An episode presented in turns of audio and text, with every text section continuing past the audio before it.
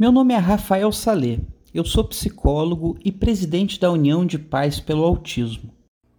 Por amor resolvi lutar.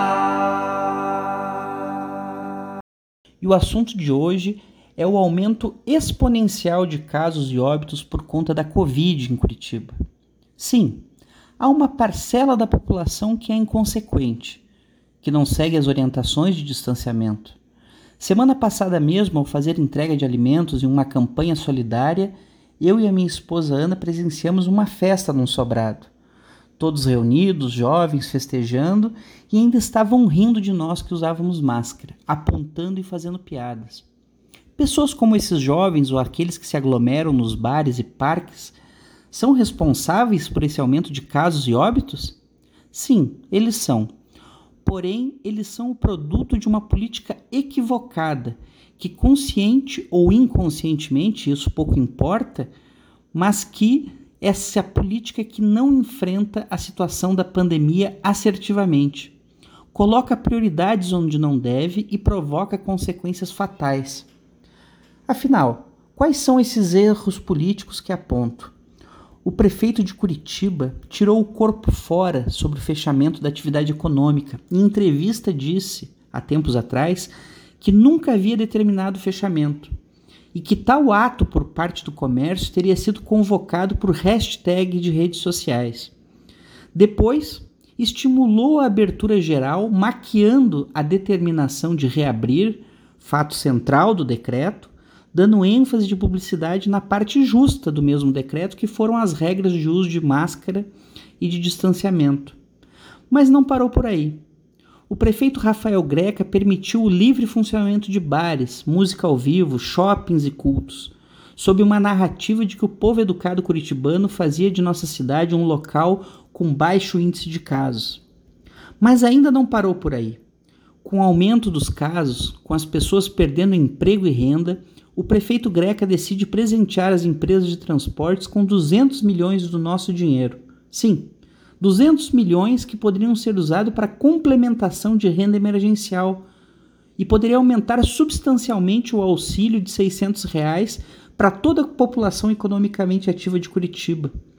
Ou então destinar esse recurso para programas de apoio ao pequeno e médio empresário, visando a manutenção dos empregos. Este sim empresários micro e pequenos e médios, muito mais necessitados da força econômica estatal do que os tubarões das catracas. Mas ainda não parou por aí. Em meio ao aumento de casos e com taxas de ocupação de UTI em ascendência, superando 70%, o prefeito decide tramitar em regime de urgência e sem o devido detalhamento na Câmara de Vereadores créditos milionários para fazer asfalto. A zeladoria é importante? É claro. Mais que isso, ela é fundamental. Mas priorizar asfalto nesse momento e em regime de urgência?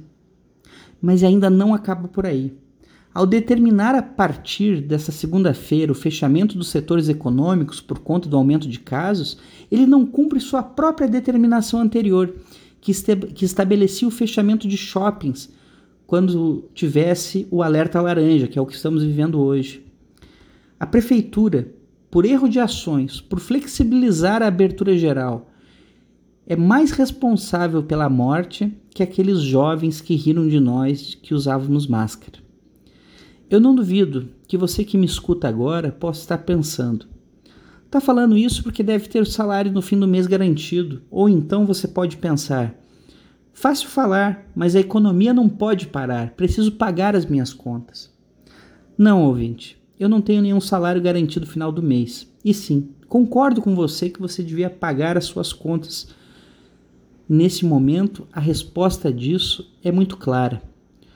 Poderemos falar, para seguir o exemplo da Nova Zelândia, do Vietnã, da Coreia do Sul, da Argentina ou da própria China, para exemplificar o que deveria estar sendo feito. Mas ficamos com o exemplo doméstico. Sigamos o exemplo de Florianópolis. O que deveríamos ter feito? A paralisação do transporte, o apoio logístico de mobilidade para os trabalhadores das áreas essenciais, a paralisação total de toda a economia não essencial e, ao mesmo tempo, fazer uma testagem em massa, como foi feito em Florianópolis, inclusive nos assintomáticos, identificando toda a cadeia de contato que essa pessoa testada positiva teve e fazer um grande monitoramento de quarentena em todas essas pessoas. Ainda concomitante a essas ações, a Prefeitura Municipal deveria liberar dinheiro como complementação ao auxílio emergencial, colocando recurso na mão dos trabalhadores para que esses possam ficar em isolamento e pagar as suas contas. Deveria a Prefeitura colocar sua energia em liberação de recursos para subsídio e financiamento especial para pequenas e médias empresas, para que essas possam ficar fechadas e não enfrentem a falência. Recurso para tudo isso tem, pelo menos teve para meia dúzia de empresários do transporte e também para fazer asfalto. Se fizéssemos isso, o amargo seria mais rápido e poderíamos agora estar reabrindo com muito mais controle e segurança. Eu sequer falo aqui do governo federal, pois esse é o próprio representante do coronavírus no Brasil.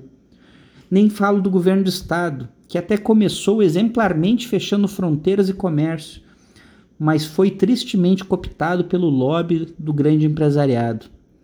Eu tenho um amigo que todo dia pergunta em suas redes sociais se já chegamos no pico.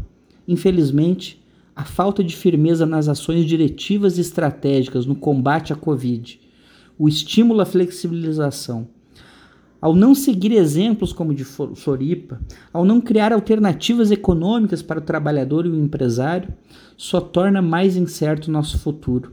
O que não adianta é a prefeitura vir se indignar e esbravejar contra o povo se não faz a sua meia-culpa e assume a sua responsabilidade. Por amor resolvi.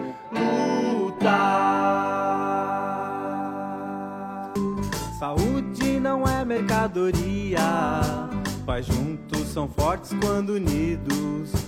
Derrubamos muros todo dia. Inclusão para todos, pra gente é coisa séria. Estamos na causa do autismo e o preconceito deve ser combatido. Rafael Salema.